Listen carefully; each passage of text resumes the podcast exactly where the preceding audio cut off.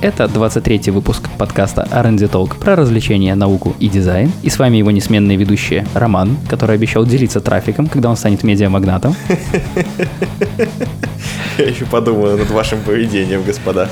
И Денис страдает редким расстройством под названием реферат головного мозга. Вы лучше не смейтесь, потому что это реальная болезнь, которая заставляет человека писать небольшие заметки так, как будто бы он будет потом их защищать перед комиссией профессоров.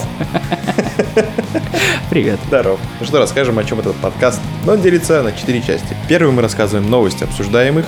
Во второй мы приносим какую-то тему. Тема у нас в этот раз Элон Маск. Далее у нас рубрика развлечения кто чем развлекался, во что играл, что смотрел, о чем узнал на прошедшей неделе, и рубрики «Хвалеж и бомбеж» про плохие и хорошие дизайны нашей жизни. Поехали! Начнем с новостей. Долгожданные, можно сказать, новости. Твиттер снимает ограничения, которые он вводил на публикацию ссылок и изображений. То есть теперь изображения и ссылки не будут включаться в 140 символов. О, Представляете? ничего себе. То есть Твиттер долго мурыжили нас всякими изменениями, говорили, что вот, может, они снимут ограничения в 140 символов и вообще делали всякие ненужные штуки, а теперь, как заявляет руководство компании, эти изменения должны вступить в силу в ближайшие две недели, и на самом деле это очень здорово, потому что порой хочется поделиться не только ссылкой, но еще и фотографией, когда ты добавляешь одну ссылку, она занимает сразу 23 знака из 140. Вот. Так это, что- кстати, отожмет хлеб и вообще уменьшит рынок вот этих сокращений, сервисов сокращений ссылок, которые приходится использовать, если ты хочешь, например, поделиться материалом, у которых вот такой вот алиас. Нет, ну, кстати, Twitter сам сокращает ссылки. То есть у него есть встроенный механизм, который сокращает ссылки, делает их небольшими, но все равно, какая бы ссылка ни была, даже если она короче 23 символов, она занимает 23 символа в каждом сообщении. Новости, которые непосредственно касаются улучшения жизни, а не вот эта вот вся социальная муть. Германия заявила, что смогла обеспечить себя на 95% энергии из возобновляемых источников. Это произошло 8 марта в 13 часов дня. В этот момент зафиксировалась цифра 95%. Это не значит, что постоянно такое происходит. Это случилось из- из-за хорошей погоды, то есть солнечные панели работали на максимум, и 8 марта мужики просто старались угодить своим 8 женщинам. марта? Да. 8 мая, да. То есть буквально на днях. И они крутились, как хомяки в колесе, вырабатывая. В Мегаватты эти источники, энергии. да, в эти источники энергии входит солнце, ветер, биомасса и вода. Биомасса, прости. Да, биомасса. Говно сжигали. Не исключено. Это напрямую связано с сегодняшней нашей темой и Илоном Маском, который топит за возобновляемую энергию. И вообще мне вот приходит такое сравнение на ум, что ископаемые источники энергии это как кофе или энергетики для человеческого тела. То есть, чтобы забустить свою производительность и начать работать, это подходит. Но если вы постоянно живете на этом, то в конце концов вы умрете от чего-нибудь, например, от э, какой-нибудь болезни сердца. Вот. То же самое и с нашей планетой. То есть, если мы будем выкачивать нефть и дальше, все будет плохо. Но для старта вот этой всей нашей революции это было нормально. Сейчас пора переходить на... Возобновляемые источники энергии это как смузи для нашей планеты. Такой свежий кислородный коктейль, который позволяет по-новому вздохнуть лесам, болотам и озерам. В Соединенных Штатах Америки представили первого робота-адвоката. Искусственный интеллект, которого запрограммировали на то, чтобы отвечать на вопросы коллеги адвокатов, успешно с этим справляется. Этого робота назвали Рос, и он как бы создан компанией IBM. Он помогает адвокатам находить какие-то как бы в Америке вы знаете, что действует прецедентное право, и он позволяет быстро адвокатам вспомнить какое-то дело, проанализировать вводные данные и помочь с вынесением того или иного решения, либо с как бы нахождением тех или иных аргументов, почему надо оправдать того или иного подсудимого. Парсить законы, короче. Более того, этот робот в режиме реального времени постоянно обновляет свою базу принятых всяких законов, и в режиме реального времени в суде может говорить типа, оп, протестую, вот только что в каком-то штате там Коннектикут приняли такой-то закон, который позволяет оправдать нам вот этого вот насильника стиральных машин.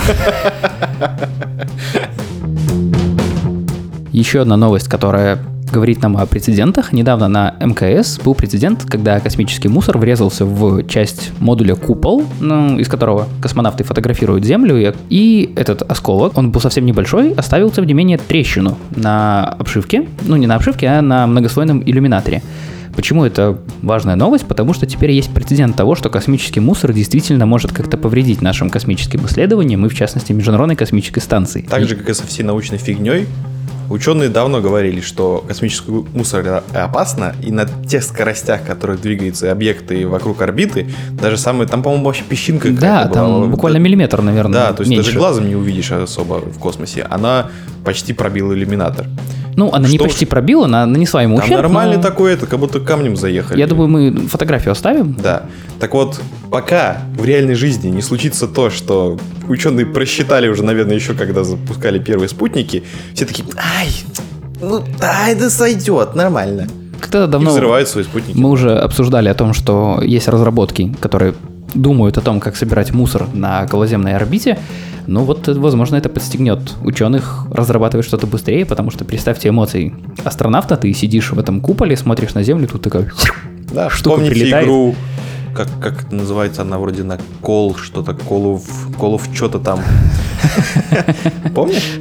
Там там начало было про, как ну, началась вообще война. Э, китайцы вроде взорвали свой спутник, ага. который проходил по орбите Международной космической станции, и ты там смотришь из глаз космонавта, как вот эта вся огромная масса осколков сносит все в труху, и ты улетаешь в открытый космос. А, это же была гравитация, это же Нет. завеска фильма «Гравитация». Нет? Там было все случайно, а в игре это типа... А, вот ну я вот этого не помню. Я думал, войнушка. ты Call of Duty клонишь. Большой брат следит за вами. И маленький брат следит за вами. И шесть эмоций Фейсбука тоже следят за вами. Как оказалось, бельгийские полицейские почему-то предупреждают своих граждан, чтобы люди не пользовались этими эмоциями, потому что Facebook использует их для того, чтобы еще лучше таргетировать рекламу. Я, когда прочитал новость, просто офигел и понял, насколько некоторые люди умнее меня. На самом деле даже в голову не может прийти большинству людей, что как это можно использовать для зарабатывания денег. Очень просто. Facebook теперь показывает вам рекламу, когда вы находитесь в хорошем настроении. То есть стоит вам поставить несколько а, улыбок, а, улыбок, да, или таких вау и смеюсь. прочее. Посмотреть пару фотографий с котиками или еще что-нибудь. Они начинают более настойчиво рекламировать вам различные вещи. Это говорит о том, что теперь, когда рекламодатели таргетируют свои рекламные сообщения, будет учитываться еще и настроение пользователей, и показ тысячи, например, баннеров счастливым людям будет стоить дороже, чем тысячи баннеров каким-то грустным или нейтральным. Это просто что-то страшное и восхитительное одновременно. Я, как известно, старовер, все еще продолжаю на Фейсбуке просто ставить палец, палец вверх. Да, и обычно не буду... А мне очень нравится эмоция вау, и я постоянно ее ставлю. Если что-то вау, то я ставлю эту эмоцию. Если просто лайк не есть. А представляешь, потом всякие рекламные сообщения от компании, допустим, какая-нибудь компания говорит, если тебе нравится наш продукт, ставь там не палец вверх, а полный хохотач. Полный хохотач. Новости с ближнего зарубежья. Нет. Какое это зарубежье? Новости из России. А. Компания Авиатон планирует создать собственный пассажирский беспилотник. Он будет вертикально взлетать, перемещаться на дальние дистанции, сможет подобно самолету. То есть мы уже говорили о подобном китайской, китайском беспилотнике. Он очень похоже выглядит, но вот российский беспилотник назвали Серверт СВ-5Б. Переклеили на нем наклейку. Ну, он очень похоже выглядит, и говорят о том, что он сможет взлетать с площадки в диаметре не больше 30 метров, и то, что к 2020-2025 году, может быть, ну, где-то да, к 2025-му хотят лицензировать эти беспилотники, чтобы они могли летать наравне с обычной гражданской авиацией. И вот как нам Реймонд Курцвейл прогнозировал то, что будущее все ближе, и скоро там беспилотные машины и прочее заполонят улицы. Вот видите, даже в России думают о том, что в 2020 году эти беспилотники смогут работать как такси, например. Сейчас основной упор делают на то, чтобы каждый этот беспилотник стал как можно дешевле и стоил хотя бы 1 миллион долларов, потому что сейчас он стоит дороже. Кстати, чем, пожалуй, стоило бы посвятить отдельную тему, это тема наименований, потому что Серверт SV5B, но это звучит не так круто, как Blue Dragon, например. Следующая новость из Китая. Там почти закончили строительство самого большого радиотелескопа FAST, площадь которого сравнима с площадью 30 футбольных полей. Строительство этого телескопа ведется в Китае с марта 2011 года, и вот недавно главный канал CCTV. Это главный канал э, Китая. Смеялись. А, нет, с другого С другого. Там был другой канал, да. Сообщил о том, что строительство телескопа закончено, и скоро его начнут тестировать. И в чем суть этого телескопа? Это огромная тарелка, которая так как бы расположена в Земле и смотрит вертикально вверх в космос, и она будет ловить сигналы, будет искать инопланетную жизнь и исследовать темную материю. В общем, телескоп должен там существенно расширить возможности Китая в освоении космоса, ну и вообще для всей Земли. Это такая новое подспорье для нахождения братьев по Вселенной. Последняя новость на сегодня, которая может показаться незначительной, но тем не менее она довольно интересна. Эрик Вассаль э, подтвердил недавно то, что он будет сниматься в фильме э, «Росомаха 3», который еще пока не имеет официального названия. Почему эта новость интересна? До этого режиссер заявлял о том, что во многом сюжет фильма про Росомаху, последнего фильма про Росомаху, будет взят из комикса «Старик Логан». И те, кто читали этот комикс, могут знать, что там был Вилсон Фиск, он же Кинг Пин, который в данном как бы, исполнении был темнокожим. И вот Эрик Лассаль, который снимался в фильмах CSI, в сериалах в основном, он не самый известный актер, он очень похож на комиксного Кингпина, и поэтому это может быть еще одно доказательство того, что последний фильм про Росомаху будет основан на комиксе «Старик Логан». Более того, пару дней назад сказали, что Росомаха получил рейтинг R, а это значит, что нас ждет еще одно кино в духе Дэдпула, только, скорее всего, не с сальными шуточками, а с кровищей, руганью, и вообще это будет мрачный вестерн, который мы все очень ждем. Надеемся, что получится хорошо. С новостями сегодня все. Перейдем к теме. Как Рома анонсировал в самом начале, сегодня наша тема посвящена Илону Маску и почему именно ему. Мы часто говорим в новостях про то, что SpaceX то, Tesla то, Илон Маск придумал какую-то очередную приблуду, вот он там недавно тестировал что-то такое. Выбрали мы этого персонажа не потому, что он нам платит, а потому, что он действительно очень интересный, и если говорить о таком понятии, как человек возрождения, как Леонардо да Винчи, который успел и в архитектуре, и в изобразительном искусстве, и в изобретательстве, то Илон Маск — это человек возрождения поколение 21 века, который успел и там, и там, и там, и который как бы двигает прогресс вперед, и почему мы сейчас расскажем и обсудим, чем же так хороший Илон. А еще перед этим давай решим, как все-таки его зовут, Илон или Эллен. Я слышал 100 тысяч вариантов, как правильно. Ну, давай, наверное, называть его Эллен. Я недавно купил звучит лучше Эллен, биографию Эллона Маска. На а. обложке было написано Эллона, хотя, по идее, по правилам транскрипции английской он должен быть Илоном. Окей, значит Эллен. Итак, Элон Маск родился в 1971 году в Южной Африке. Он с самого детства был... Молодец.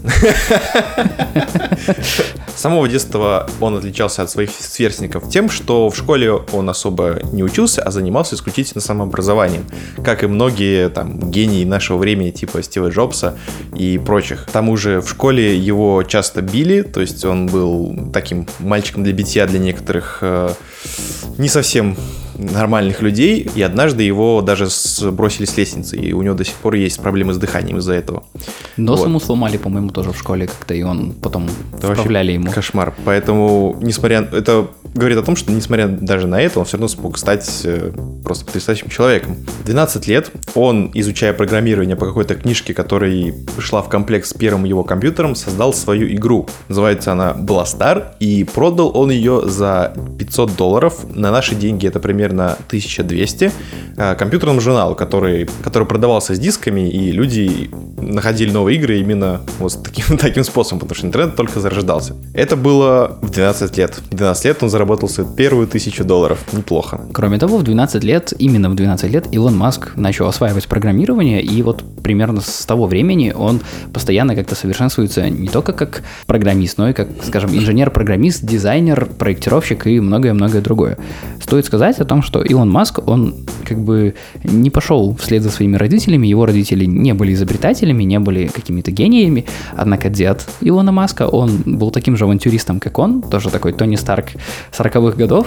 Он в 48 году, насколько я помню, переехал из Канады в Южную Африку, э, где, собственно говоря, родился папа Илона, Элона Маска.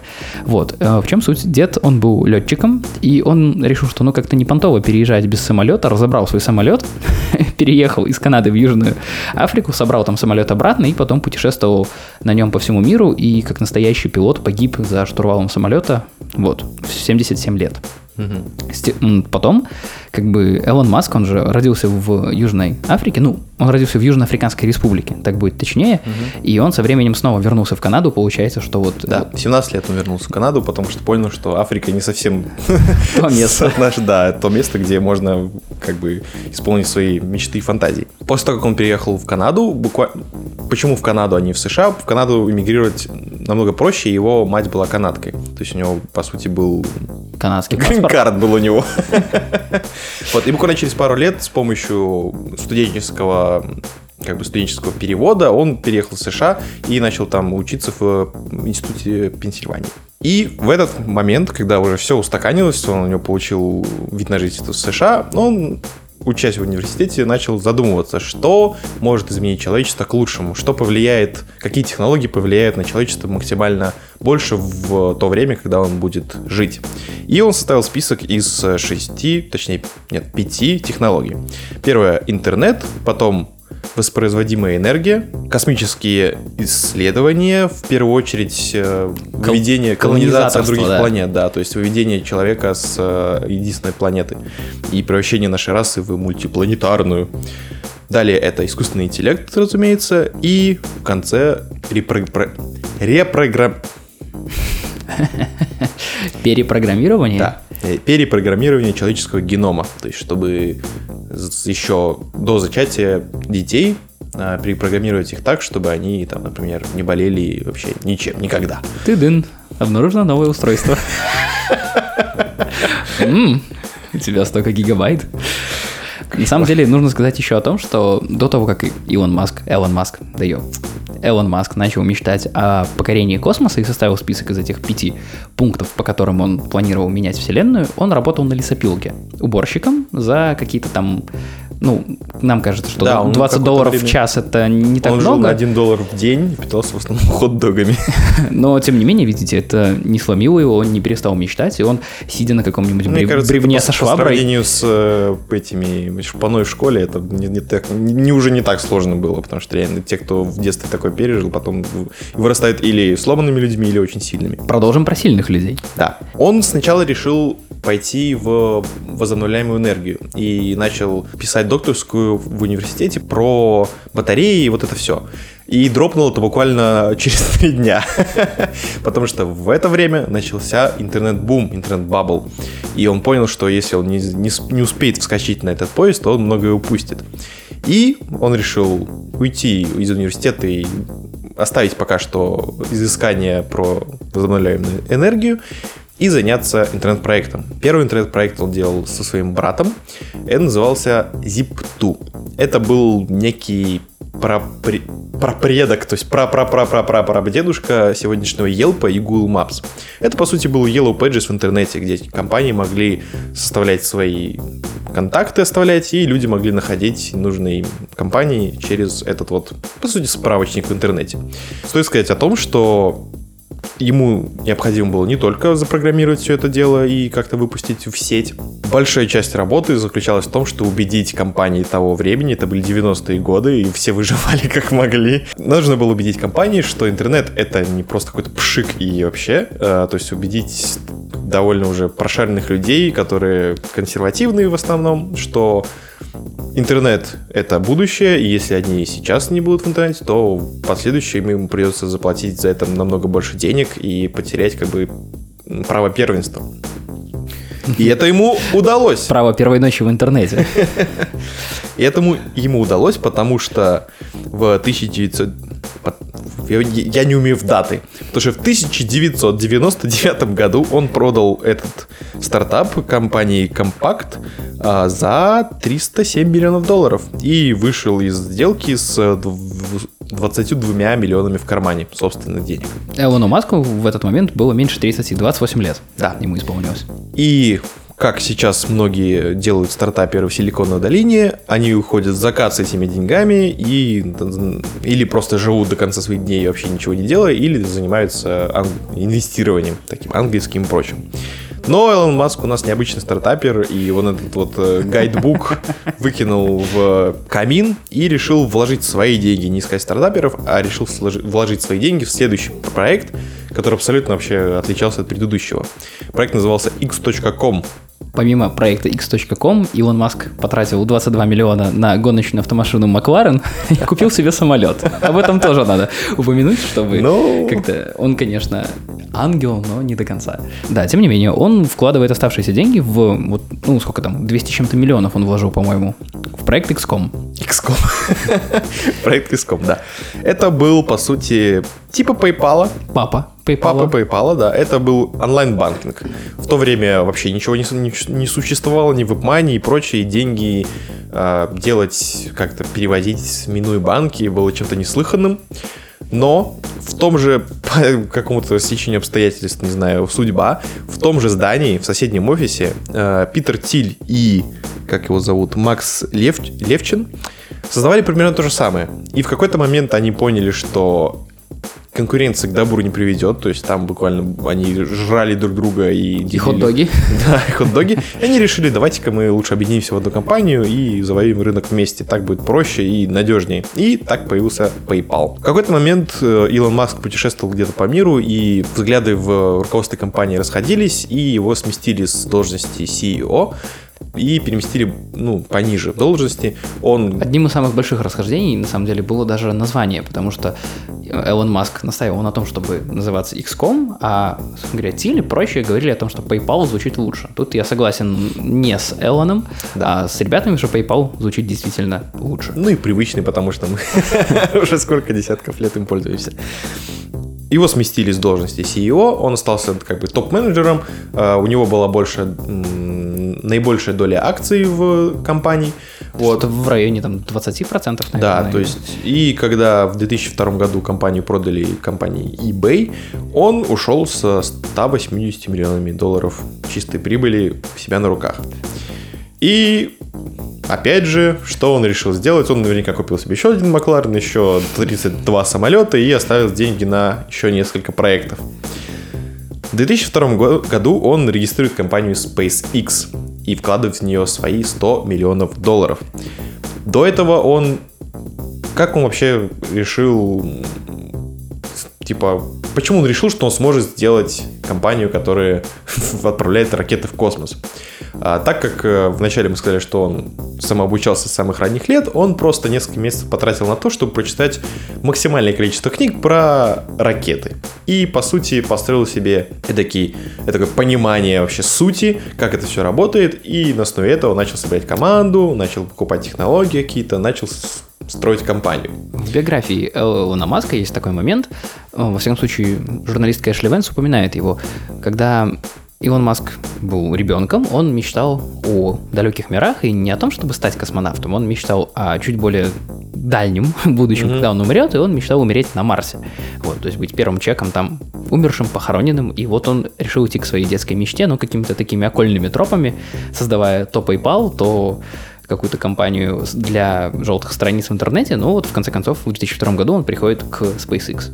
SpaceX начинается, они начинают делать ракеты, как-то вообще пытаться понять, как их строить. И это не останавливает Эллона. Он решает не класть все яйца в одну корзину и в 2004 году основывает компанию Tesla и вкладывает в нее свои 70 миллионов. То есть у него остается... Скорее всего, он не покупал еще один Макларен и самолет, потому что у него остается просто всего лишь 10 с продажи Но вот, кстати, история с Макларен он уже в следующем году разбил. То есть он, возможно, рас- распродал на запчасти на авторынке, там, ему хватило денег на то, чтобы открыть Теслу. 70 миллионов вряд ли стоит э, Макларен. Не, ну там задние шины там по 5 У миллионов. него остается 10 миллионов. Я понял, что Денис хочет на день рождения. У него стоит 10 миллионов. И он не решает отложить их на безбедную старость.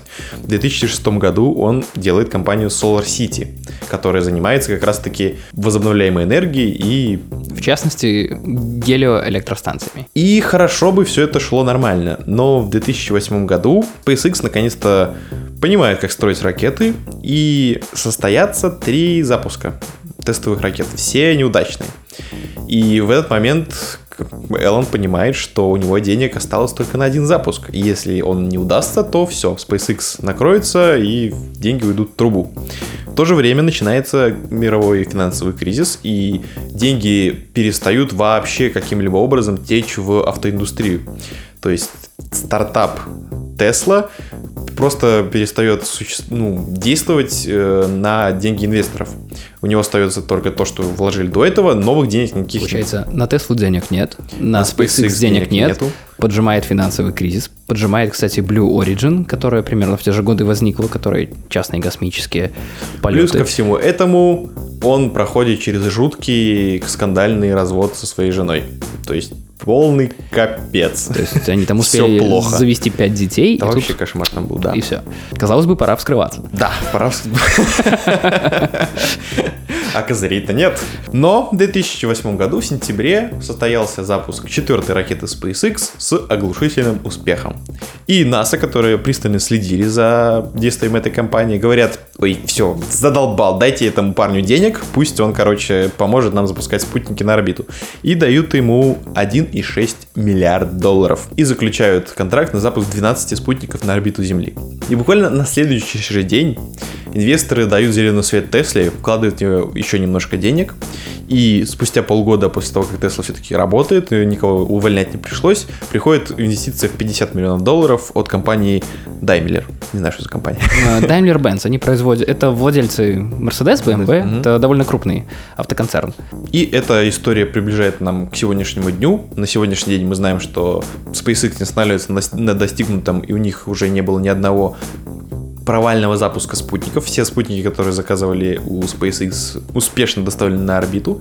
Недавно Притом... мы в новостях говорили о том, что он заключил новые контракты на запуск военных спутников, что гораздо дороже, чем просто запуск гражданских Плюс спутников. Плюс то, о чем уже все устали говорить, но все равно говорят о том, что это потрясающе, и я обожаю слово потрясающе, потому что оно потрясающее они продолжают успешно садить свои ракеты то на землю, то на плавучую платформу. На плавучую платформу по последним как бы событиям они посадили уже три первых ступени, и вот недавно выкатили фотографию ангара SpaceX, где хранятся отработанные ступени, они как бы занимают уже ровно весь ангар, то есть там лежит три ступени, и говорят о том, что SpaceX планирует строить новые ангары, потому что им скоро понадобится хранилище для новых ступеней, то есть они не собираются останавливаться, а продолжают свой верный путь вперед. В это же время у Tesla тоже все хорошо. Мы говорили в новостях про новую модель Теслы, которая ориентирована на средний, людей среднего достатка. Tesla Model 3, такая картошку возить. Да, которые уже предзаказы, еще машина не выпустилась, а предзаказы уже на несколько лет вперед расписаны. Сколько там? 8 миллиардов долларов они, по-моему, да, заработали на этом. То есть, представляете, вы обещаете людям то, что я вам машину пригоню через год, через два, она будет крутой, она будет стоить 35 тысяч долларов, но сейчас, пожалуйста, дайте мне тысячу долларов за предзаказ, 35 тысяч долларов за машину, ну и можете там какую-то комплектацию себе еще больше денег заплатить. И люди счастливы просто да. это сделать. Плюс Solar City тоже все хорошо. Строится гигафабрика, которая будет производить половину от сегодняшних... Нет, подожди, который увеличит, по-моему, на 50% э, производства всех литий-ионных батарей вообще в мире. Да, в чем суть? Э, сейчас Элон Маск строит огромный завод в пустыне недалеко от Лас-Вегаса, это пустыня Невада.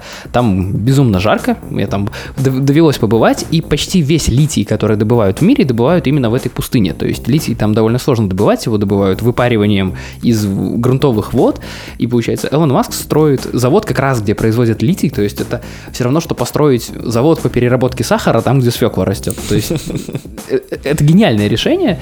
Вот. И на самом деле вложить, скажем так... На самом деле до этого решения дошли довольно давно истории лесопилки возле леса. Нет, просто смотри, строительство целого завода в пустыне, то есть это гигафабрики, там же целый город. То есть там, по сути, да. и жилые помещения, и помещения для питания, и, собственно, завод. Построить это в пустыне в два или в три раза дороже, чем построить это возле какого-нибудь крупного города. И, скажем так, просто возить Но туда в литий. В перспективе на как бы, дальнейшее развитие это принесет свои плоды и выльется в успех. Одновременно с этим Илон Маск такой, типа, три проекта, четыре проекта, давайте пятый запустим. И делает гиперлуп, который обещает нам просто изменить э, вообще наше представление про общественный транспорт.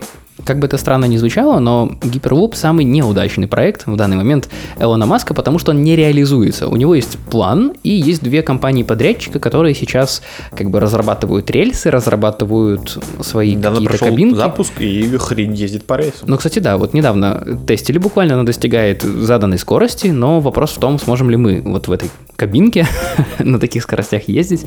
Но все идет к тому, что в скором времени мы это действительно увидим. И первую очередь, как бы, как это назвать, первую очередь гиперлупа планируют построить в в, Лос- в Лос-Анджелесе. Этот город известен тем, что в свое время в Америке там устроили самые большие транспортные развязки, чтобы этот город как бы был самым моторизированным, то есть там, чтобы у каждого жителя было минимум по одной машине, и так оно и стало. То есть этот город э, даже в США является самым крупным по количеству автомобилей на душу населения, но это еще город с самыми большими пробками в США. То есть там огромные 12-полосные дороги, которые не стоят хватает. по несколько часов, и поэтому гиперлуп должен очень помочь этому городу, и в перспективе гиперлуп должен соединить Лос-Анджелес с Сан-Франциско и с другими крупными городами, так чтобы вы могли добираться на электричке Ну, сути, между да, городами за буквально пару минут. Если вкратце, то это все факты об Элоне Маске, с которыми мы хотели с вами поделиться. Но если вы хотите узнать о нем еще больше, почитайте его биографию. Вот я уже упоминал, журналистка Эшли Венс побеседовал с его бывшими женами, коллегами, р- сотрудниками.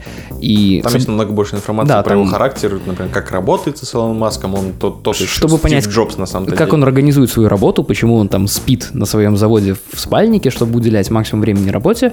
Ну, а мы будем болеть за Илона Маска и надеяться, то, что все его проекты в скором времени смогут осуществиться, и это будет действительно тот человек, который позволит многим исполнить свою детскую мечту и почить на Марсе. На этом с темой все, переходим к развлечениям. И в сегодняшней рубрике развлечения я хочу вам рассказать про YouTube канал, который называется, как бы это прочитать правильно, чтобы меня правильно поняли. Э, знаете слово awesome? Так вот, первая часть слова awesome звучит как оу. И канал называется Oh Me. Оу. По-русски это примерно как э, «Удиви меня». На канале есть несколько передач, это как бы, по сути, такой медиа-канал не только одного какого-нибудь персонажа, а целый как, ну, как будто бы телевизионный канал, на котором выкладываются несколько серий различных передач. И не знаю уж про остальные серии передач, но про одну я вам точно хочу рассказать. Называется Man and, Man and Arms. Там люди, которые умеют делать холодное оружие, делают холодное оружие из игр и фильмов. И я, например, смотрел видос про то, как они делали меч из Call of Duty. Там еще есть различные, например, нож э, Элис. из- Меч, меч из Call of Duty? Да, там есть меч в Call of Duty, есть меч с таким... Он похож на меч из, э, кстати, игры, которые мы не будем называть. Окей. Вот, а последний видос, э, например, про нож Элис из Alice Madness Returns. Ага. Вот это вот с э, всякой гравировкой и прочее. Меч из Dark Souls, если вы хотите пострадать в реальной жизни. Они делали, возможно, я неправильно читаю, но это называется чакрамы вроде. Это оружие Зены из Warrior Princess. Ободок? Да, ободок. Туалета. и прочее, и прочее, и прочее. Посмотрите, там показан процесс от э, выпиливания просто формы из огромного листа металла, потом его заточки, делания производства рукояти. Э, Они реально его затачивают, и потом в замедленной съемке, например, мечом э, из Call of Duty рубили различные овощи, фрукты, бутылки с водой. То есть Я думаю, очень интересно будет тем, кто увлекается косплеем или исторической реконструкцией. Это, наверное, будет вообще К круто. сожалению, там не говорят, сколько это стоило, но они делают, например, этот меч из Call of Duty, они делали из военной брони, которую танки покрывают. То есть вряд ли вы сможете это себе позволить, но смотрите, все равно интересно. Кроме этой передачи, там есть еще несколько серий, э, которые рассказывают вам, как стать мутантом, как стать супергероем, ну и прочее такой вот э, фан по- посмотреть под, не знаю, завтрак. Продолжу дайджест YouTube развлечений для тех, кому совесть не позволяет купить Uncharted, ведь нужно писать диссертацию. Я на выходных посмотрел несколько выпусков э, канала, который называется Кейси Нейстат. Это имя персонажа, который его делает. В общем, вы наверняка сталкивались с творчеством этого парня, можно его, наверное, так назвать. Он катался... В смысле, там непонятно, Ну, парень или нет? не старый, не молодой. То есть не мальчик, ну, ну и не мужчина. Не, ну на самом деле, мужик. В общем, он катался на сноуборде по заснеженному Нью-Йорку. Это, наверное, последнее видео, которое разошлось по интернетам. Он снимал очень крутые рекламные ролики для Nike, когда он потратил весь рекламный бюджет на то, чтобы со своим другом просто попутешествовать по миру. Я оставлю ссылку на этот канал. Почему этот канал интересен? У Кейси, как и у Эллона, у него не очень простая судьба. Там есть видео про то, что как он пришел к тому, чтобы стать оператором. Он сейчас режиссирует фильмы, снимает э, рекламу и прочее, и прочее. Он в 15 лет, там, по-моему, его выгнали что-то из дома, он там где-то шлялся, что-то такое. Да, потом, наверное, лет в 17 или 18 он был в гостях у брата в Бруклине, когда тот купил себе первый Apple компьютер, на котором можно было монтировать видео, и вот тогда он загорелся тем, чтобы монтировать видео, и... И сжег квартиру, брат. Нет. И это была его мечта, которую он планомерно нашел. А теперь он каждый день снимает реально крутые видосы. Вот многие их называют влог, то есть это как свой видеоблог, но это выглядит очень здорово, очень качественно, с хорошей музыкой, Про с что он использованием квадрокоптеров. Он рассказывает в основном про свою какую-то житуху, но показывает всяких интересных э, ребят из Нью-Йорка, его друзей, какие-то компании, просто катается по Нью-Йорку на борде и рассказывает про всякие интересные штуки. Плюс у него там всякие путешествия есть. Короче, если вы любите блоги, Если- блоги и понимаете английский, Да, то есть, как бы, я думаю, что вот влог и блог, видеоблог э, Кейси на Нейстата, самом деле влоги с э, там, где люди снимают качественно и как-то профессионально, не просто вот на селфи камеру себя идущим по улице довольно сложно найти. Да, то есть он снимает на квадрокоптер, на DJI, он снимает на нормальную полноформатную камеру, очень круто все это монтирует, там можно чуть ли не в 4К некоторые выпуски смотреть, все это здорово выглядит, и мне очень нравится манера его рассказывания, этот чувак не парится, как бы вообще, во- вообще ни о чем, он безумно харизматичный такой. Мне тут пришел новый дрон от DJI, ставит его на стол, потом такой смахивает, он падает на пол, говорит, ну у меня есть четыре, говорит, а вчера мне пришли еще два, говорит, поэтому так, типа, кто первый сейчас зайдет ко мне в Инстаграм, напишет комментарий, тому я отправлю вот этого дрона, такой скидывает его, типа, там десятому отправлю вот этого, и скидывает этого такой со стола, такой, так, теперь займемся настоящими вещами. Вот, очень харизматичный парень, мужик, оставим ссылку на него в описании, в общем, посмотрите, я думаю, что многим из вас должно понравиться. С развлечениями на сегодня все. Переходим к хвалежу. Начну хвалеж в продолжении наших развлечений. А, Кейси Нейстат, он недавно представил свое приложение. Ну, как недавно, я о нем узнал недавно, а вообще приложение уже пару месяцев. Приложение называется BIM, и на удивление это приложение для записи видео. Но в чем его суть? Приложение есть и под Android, и под iOS. Когда вы включаете приложение BIM, вам не надо ничего нажимать, чтобы начать снимать. И вы не можете редактировать видео, когда вы снимаете. Вы берете телефон, прислоняете его к себе, и после этого он начинает запись. Экран при этом становится черным. Вы не видите, что вы снимаете, и зачем это так сделано? Кейси позиционирует это приложение как, как бы способ смотреть на все своими глазами, при этом фиксировать то, что вы видите, чтобы вы смотрели на концерт не через призму как бы телефона, не в экран пялились там в какие-то важные моменты вашей жизни, а вы, допустим, могли снимать, не отвлекаясь от того, что происходит вокруг. Это приложение, ну, представляет собой как небольшую социальную сеть, где вы можете посмотреть эти BIM-видео других пользователей, поделиться своим, своими друзьями, оставить какие-то комментарии, отреагировать на видео вашего Ну, понятно, друга. социальная сеть. А, мне кажется, что если ты будешь на концерте снимать вот так к груди, то ты снимешь потрясающие Спину. спины, да, предстоящих людей. Тем не менее, довольно интересная штука, когда человек никак не связанный с, опять же, IT. На самом деле многие зарубежные блогеры, влогеры делают свои приложения. Например, это я смотрю Райан Хига, он тоже делает свои приложения. Там тоже соцсеть, где они делятся всяко всяким разным. Там вообще просто в одно приложение за- запихано куча всего. Ну, Вот. во всяком случае, это приложение, оно Табаскуса есть свое приложение. Короче, доходи. показалось мне довольно интересным. Может быть, кому-то оно тоже покажется интересным. Скачайте и, если захотите поделиться, кидайте нам ссылки. Второй хвалеж на сегодня касается Яндекс.Карт, у которых недавно запустилась функция прокладывания маршрутов не для транспорта, а для пешеходных прогулок. Это просто мечта всей моей жизни, потому что очень часто в своей как бы, повседневности я сталкиваюсь с тем, что мне нужно куда-нибудь дойти, но мне нахрен не нужны автобусы, троллейбусы, потому что там идти полчаса, и я лучше пройдусь пешком по городу. Но, например, в незнакомом районе ты понятия не имеешь, где, например, находится... Как, как, как, Как пройти в арку? да, кратчайший путь, как куда-то дойти. То есть ты примерно знаешь направление, если ты будешь просто идти, то ты можешь в какой-нибудь двор или в тупик зайти, ну и не особо это и приятно.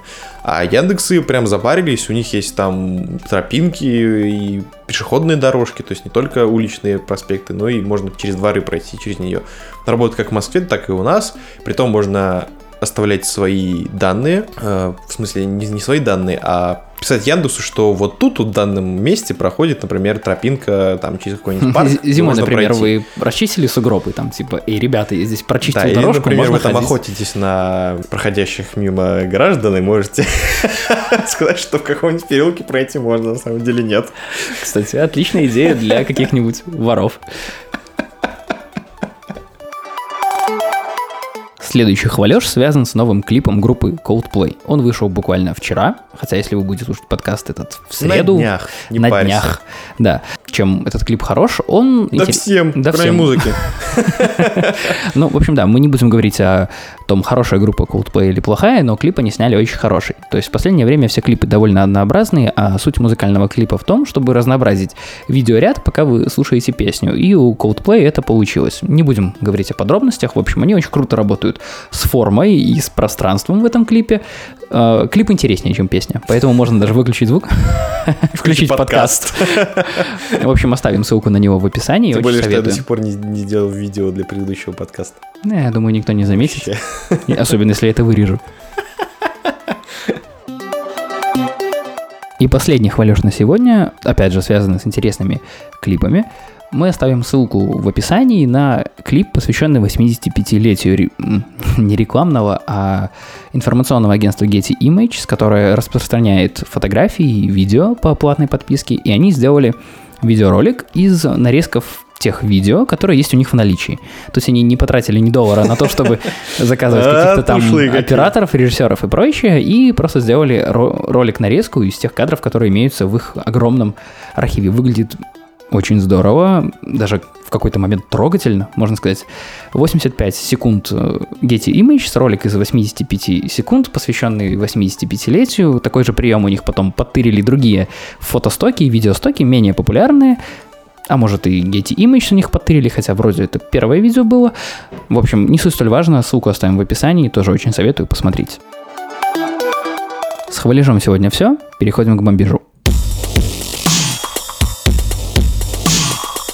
Раньше у меня бомбило от транспорта, отбомбило уже, да. Теперь меня бомбит по поводу перевода различных игр, фильмов и прочего. В прошлый раз мы говорили про Star Wars Rogue One, а теперь мы поговорим про фильм Assassin's Creed. Да, про который мы недавно, кстати, сделали прикольный материальчик. Если еще не видели, зацените. Есть ссылка на сайте. Так вот, в русском дубляже, в русском трейлере почему-то гении просто и переводчики перевели ассасины как убийцы. И там теперь фраза типа «Мы ассасины» звучит как «Мы убийцы».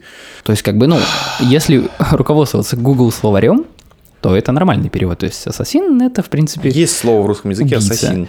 Да, но чтобы была нормальная как бы идентичность, преемственность игры и фильма, то это все-таки должно было быть кредо ассасина, а не кредо убийцы. В конце концов, можно было бы, не знаю, перевести как-нибудь вообще упороться по этимологии слова и перевести как кредо гашишинов там. Или что-нибудь такое. Я просто представляю, как это будет в фильме, если все слова ассасина заменят на убийца, то там, например, будет э, э, не мастер-ассасин, который стоит во главе э, ячейки ассасинов, а мастер-убийца. И это, блин, звучит э, как будто бы это фильм про каких-то воров, насильников и убийц. Вы можете сравнить оригинальный трейлер с русским дубляжом. В конце говорится о том, что они как бы находятся во тьме ради того, чтобы нести свет. То есть, условно, здесь есть некое благородство в том, что они ассасины, и то, что они чистят наш мир от как бы неугодных элементов. С другой стороны, при дубляже, когда мы убийцы, мы находимся в тени, чтобы нести свет, Сразу представляешь, сразу представляешь, кто что просто они грабит и насилует. ублюдки, которые на Яндекс картах говорят, что вот в этом переулке В можно районе пройти. можно попаркурить, а на самом деле там поджидают тебя на вышке.